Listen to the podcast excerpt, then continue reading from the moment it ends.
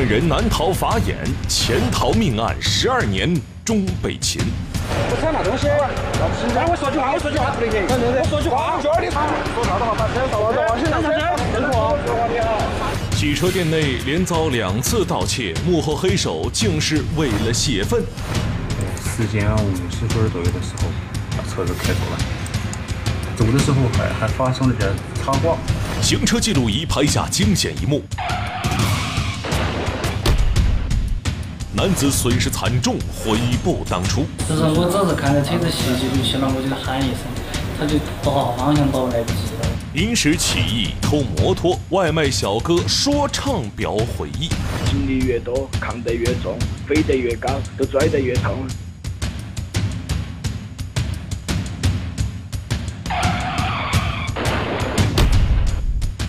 拍案说法为您讲述。观众朋友，大家好，欢迎收看《拍案说法》，我是吴听。近日，长寿警方在高速路口例行设卡盘查的时候，让人意想不到的事情发生了。谁能想到，这么一次普通的盘查，竟然是牵出了一起十二年前的命案？前不久，长寿警方在长寿湖旅游高速公路收费站路段设卡盘查，突然发现从长寿湖向检查站方向驶来的一辆白色小轿车有点奇怪，在大概离我们呃两三百米的地方停下来，停下来可能停顿了有个十秒钟。啊，当时凭我个人的那种以前的那种职业敏感性，我都觉得那个车子呃有点问题。等这辆车到达检查站时，民警将车拦下，依法进行盘查。请出示驾驶证姓氏。那是哪回事？大哥，你好。好。好吧。哎。是刚刚那个印记是哪回事？我家是有有驾证没得？啊？我家是驾证没得？没得。没带。还没带。民警发现驾车的是一位年轻女子，证件齐全，无违法行为。此时，男子下车，急忙给执勤民警递烟，被民警拒绝。看烟子。其实我不抽啊，我不抽，我不抽，我不抽烟，我不抽。来个。刚刚是你开的车吗？他开的车吗？他开的。当时车子副驾驶坐的一位男性，那个男性嗯，带的是一个妹劲儿。呃，因为车里面当时还是空调开起的哈，因为当时中午还是比较热，重庆的夏天嘛。呃，当时他那都是感觉脸上有几滴汗，那个东西都让我有点惊觉。我就觉得，也一个正常的情况下，我们在那种有空调的驾驶室里面，应该是不会流汗。民警觉得这名男子有些可疑，便提高了警惕，对他进行盘问的同时，并通知值班人员查看该车刚才过往卡口的情况。当时卡口那边报对讲机给我报过来的都说，开车的是一位男性，穿深色衣服，哈，结果都是印证了，嗯，他们在呃停顿的时候是换了座位的。通过工作人员刚才发来的卡口照片，很清楚地拍到过卡口时是男子开的车。面对铁证，两个人承认在刚才停车时互换了座位。这是不是换了座位了嘛？换了位置了？哎。民警要求该男子出示证件接受检查。此时满头大汗的男子开始答非所问，甚至连自己的名字都说不出来。突然，男子从车里拿出一包餐巾纸，借故肚子疼要上厕所。这是车上的，没事的，对面。喂，我还是小老师，我差不多。老师跟他一波，老师，过得去。走嘛，我跟你坐，我跟你一起。我先看望你啊，偷偷偷偷看望你。坐我们那去，偷偷看望你。坐我们那去，坐我们那去。执勤民警见男子疑点重重，果断采取措施，控制人和车，并传唤回办案区继续盘问。抢那东西，让我说句话，我说句话不得行。我说句话，说你说啥的话，把车倒了，往前上车，认错。民警把男子带回办案区后，男子拒不说出自己的名字。然后从他那个随身物品头，呃，搜出来有三部 iPhone 七手机。呃，当时当时的情况是觉得，呃，那个人有可能是涉嫌盗窃手机。当时从那个呃背了一个小挎包里面。呃，翻出了有两张身份证呃，但是都不是他本人，都是重庆重庆的人，我们都觉得那个人非常之可疑，为什么个人就说出门在外不带个人的证件，然后但是装的却是别个的证件？几个小时后，男子自报姓名为赵某刚，贵州习水县人。民警经过仔细查证比对，发现男子和电脑登记的赵某刚相貌不符。他说他是贵州人，但是实际上听他的口音，应该是在，呃，应该是涪陵的口音。嗯，我们觉得那男子肯定还在隐瞒一些东西，绝对不只是一个简简单单的一个交通违法。然后我们再问了他跟他一路那个女性。那个女性所入的名字也是我们在网上也是官网上核查人口也核查不到，相当于都说那个女娃儿也并不晓得她真实姓名。如何弄清男子的真实身份，成了摆在民警面前的首要工作。民警反复对男子进行思想和法治教育，最后男子开始主动交代。原来男子姓朱，今年三十七岁，重庆市涪陵区南头镇人。二零零五年，年轻气盛的他在深圳打工，仅因为与经理有些摩擦，同年的一天，男子电话邀约经理到出租房喝酒后将其杀害。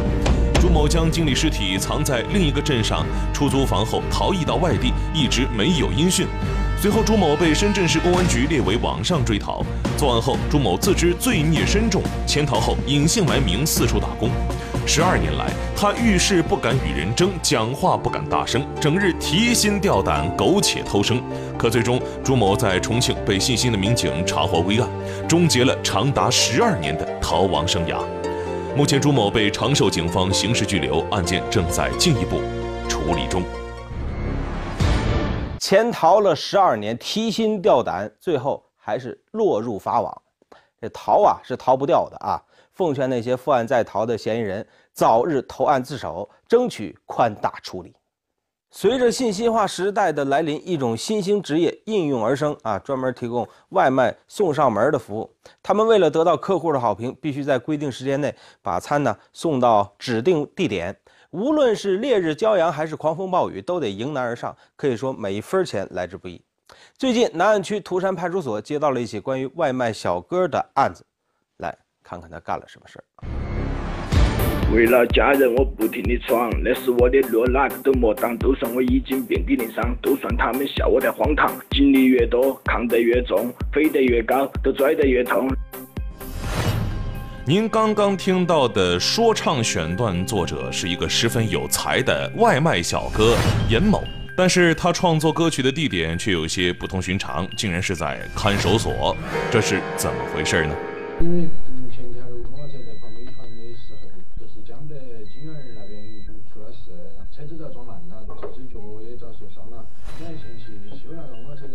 这餐没送到，钱没赚到手，还出了车祸。这小烟呐，可真够倒霉的。不过这出了车祸不去医院躺着，怎么还来到了派出所呢？原来燕某是因为偷别人的摩托车被当场抓住了。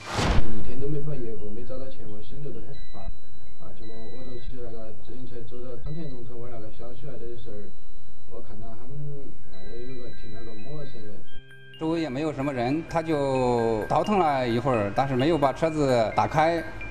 严某心想，在人眼皮子底下动手实在太过冒险，既然骑不走，当自行车推着走总行吧。等换个隐蔽的地方，再好好琢磨怎么发动它。偷偷推着摩托车到马路对面的一个更加偏僻静的地方，试图发动，但是因为技术方面的原因，另一方面呢，他还是第一次作案，根本就不熟悉这个摩托车的那个原理。啊，最终还是没有把车子发动开。见还是发动不了车子，严某只好回去研究技术，想带着工具再来试一下。可当他带着工具再次回到摩托车藏匿的地点时，就被人抓了个正着。该案还在进一步调查处理中。经过警方的询问，严某称啊，孩子下个月要读书，要用钱，自己就一时犯下糊涂，犯下了大错。严某如今十分的后悔，可是后悔有什么用呢？还是好好的接受惩罚吧。出来以后吸取教训，再也不要干这种违法犯罪的事儿了。前不久，一名女子小李在社交软件上认识了一位自称是富二代的男子。那男子透露说呀，这个家里一直在催婚，他想以租女友的方式找一位年轻女子回家见父母。事成之后给八千啊！哎，一听到这儿，这个小李啊动心了。按照双方的约定，小李从外地坐车来到当地，见到了从陌陌上认识的富二代男子。没想到当路过一片树林时，男子突然将小李拉进了树林，对其实施了性侵后，还抢走了小李的手机。接警后，民警将小李带到医院处理伤口，并第一时间保留了相关证据。据小李描述，在当时激烈的反抗中，他在男子右臂上留下了一个印记很深的咬痕。根据这个线索，民警立即展开走访调查。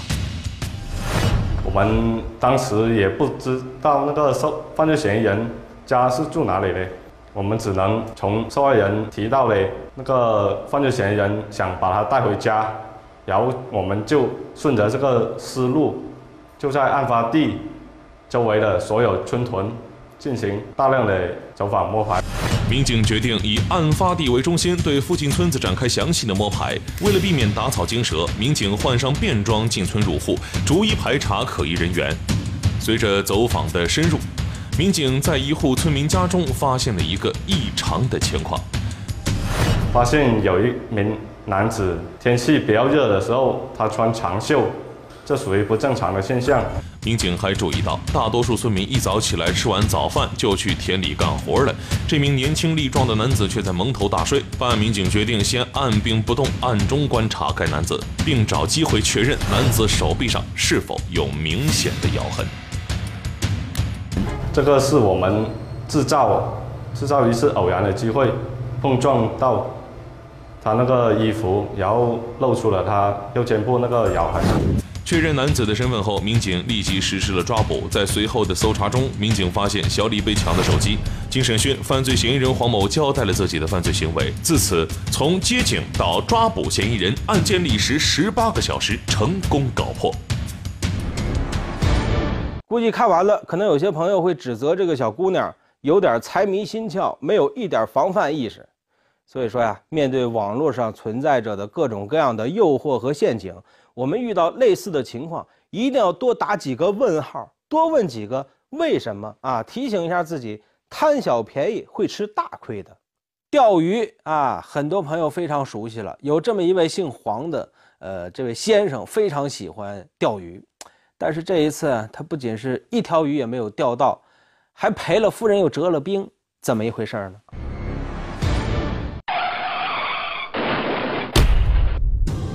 画面中的这一幕让人看了之后都捏了一把冷汗。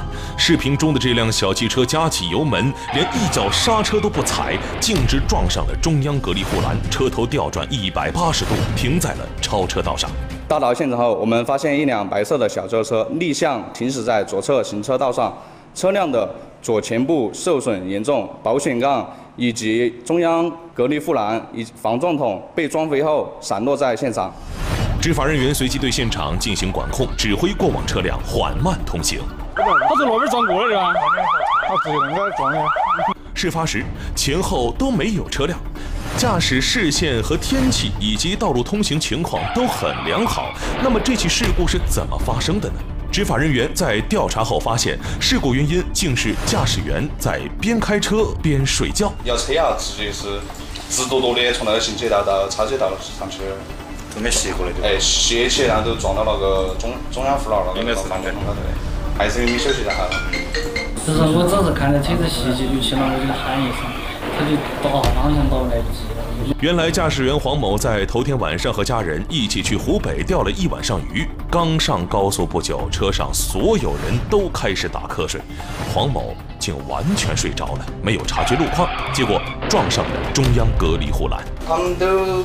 都没开车吗？你共开车，我共开车。所幸车速不快，车上人员都系好了安全带，没有人员伤亡。根据《中华人民共和国道路交通安全法》第九十条的规定，对他予以两百元的罚款。此次交通事故将近呢损失三万元余元左右。洗车店内连遭两次盗窃，幕后黑手竟是为了泄愤。时间五十分左右的时候。把车子开走了，走的时候还还发生了点擦挂。法院说法为您讲述。都说这人与人之间呢产生矛盾是在所难免的，但有的人为了泄愤，逞一时之快，做出了违法犯罪的事儿。呃，回头想想得不偿失，是吧？最近两江新区警方就破获了一起因为泄愤而引发的盗窃案。近段时间以来，两江新区康美派出所连续两次接到辖区内某洗车厂的报警，称其店里的东西被人偷走了。洗车厂工作人员告诉民警，店里第一次失窃后没隔多久又被人偷了，而这一次让他们损失惨重。原先不是我们这里有个梯子，现现在搬搬到里面了，然后他们拿那梯子直接上去，好像搞了搞搞那什么东西搬开的，搬开进去之后。又把又搞东西，把上面造个洞，造成跳椅。隔壁就是你们那个办公室吗对，就是那个我们办公室。看来这嫌疑人为了盗窃还真是飞檐走壁，无所不用其极。这一次嫌疑人也够疯狂的，不仅盗走了一些贵重物品，还拿走一把车钥匙，并开走了一辆顾客的轿车。由于顾客的轿车是停放在路边的，民警随即调取了事发路段的监控视频，很快便发现了嫌疑人的身影。嫌疑人出现了。骑着摩托车过来的，然后他把摩托车停在这里，后面又进入了这个洗车场，啊，一个侧门，从这个地方进去。监控显示，嫌疑人在进入洗车场大约一个小时后，就再次出现在监控画面里。这个出来之后，他是先先把东西放到了车上，现在过去转了一圈，因为是找车的，然后他找到了这台车子，现在已经过来了。很快，嫌疑人用盗窃得来的钥匙将车子启动，把赃物转移到车上，然后先把自己的电动车骑走。好，现在他已经启动了那个被盗车辆了。时间五十分左右的时候，把车子开走了。走的时候还还发生了点擦挂。民警根据被盗车辆的车牌号，在一路口的截图中发现了嫌疑人的身影。而洗车厂员工认出，这个司机正是他们以前的同事艾某。随后，民警立即对艾某进行侦查。哎，最后确定这个这个嫌疑人是在巴拿一个地方，哎，都准备应聘找工作。哎，然后我们就在他呃当天去应聘的时候，哎，在一个一个公司一个会议室里，哎，现场将他抓获。艾某到案后，民警很快找到了失窃的轿车，并成功追回。那么。前员工艾某为什么要几次三番的回洗车场盗窃呢？民警了解得知，艾某在洗车场工作期间和其他的同事产生了一些矛盾，啊，跟这个洗车间的一些同事啊、领导啊关系不是很好，哎，然后他就可能产生了一种报复的心理吧，然后连续两次对这个店实施盗窃。目前，艾某已被公安机关依法刑事拘留，案件正在进一步侦查中。为了泄愤，竟然做起了飞檐走壁的盗贼，还把自己大好的前程都搭了进去。如果把这些心思和精力放在正事儿上，也许会是另外的一番景象了。实在是不值得呀！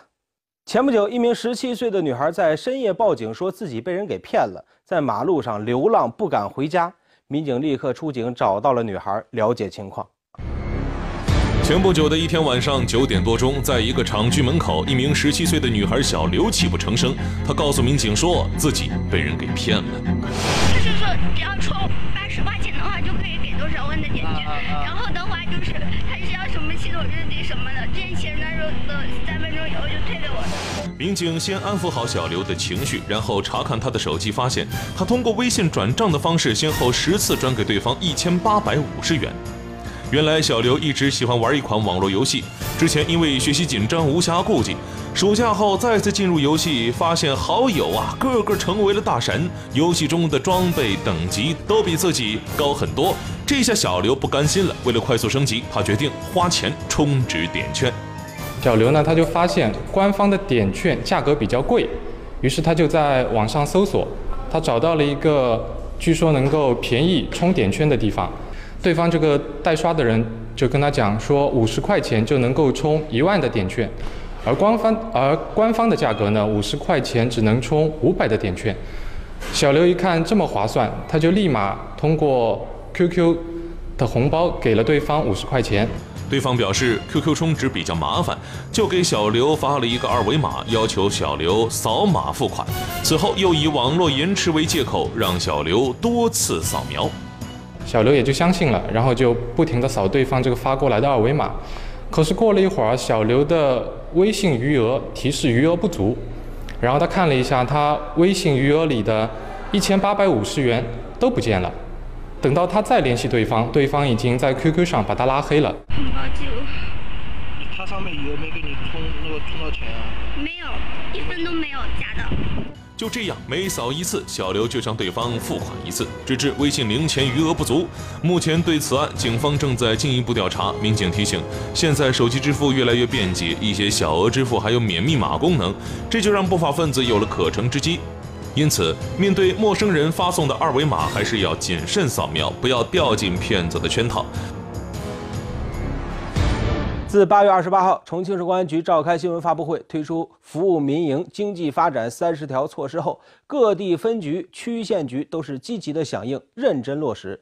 近日，江北区公安分局民警就带着重庆市公安局服务民营经济发展三十条宣传资料，走访了辖区内的多家外籍人员集中的民营企业。当天，江北公安分局民警来到江北区美丽草地幼儿园，民警向全体外籍教师详细讲解了此项新举措和新办法，并逐一检查了教师们的护照，对即将到期的人员现场预约办理续期时间。呃，以前的话，外国人在重庆工作最长只能办理一年一年的工作签证。好，呃，现在的话，如果外国人在这个企业连续工作两年以上，而且没有违法违规记录，我们可以一次性的为其签发五年的工作签证。新举措简化了工作签证办理手续，延长了签证的有效期，不仅为外籍人员提供了便利，更有利于把外籍人才留在重庆，也体现了政府对涉外民企的真切关怀。非常利好的一个政策，也是利好的消息，我们可以更好的。